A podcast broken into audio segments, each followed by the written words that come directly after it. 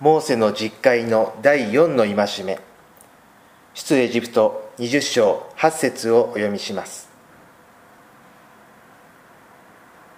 安息日を覚えてこれを聖とせよ。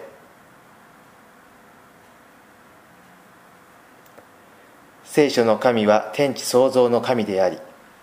秩序正しく創造の働きをなし世界を完成させた後働きを休まれました。イスラエル人はこのことに倣って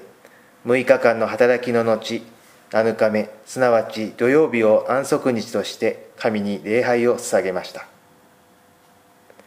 クリスチャンはイスラエル人に倣って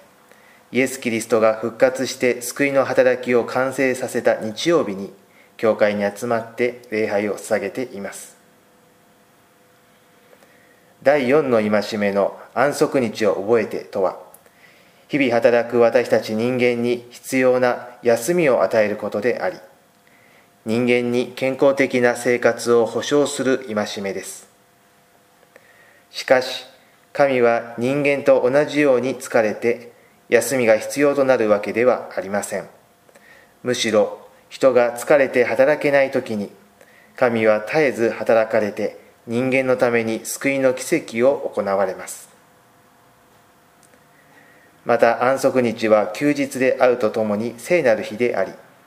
神の特別な祝福に預かることのできる日です。ですから私たちは安息日に神の救いの働きを求めて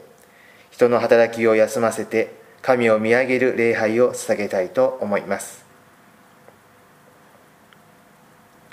ご一緒にお祈りいたしましょう。天の父なる神様私たち人間を休ませるためまた私たちを神の特別な祝福に預からせるために安息日を与えてくださったことを感謝いたします。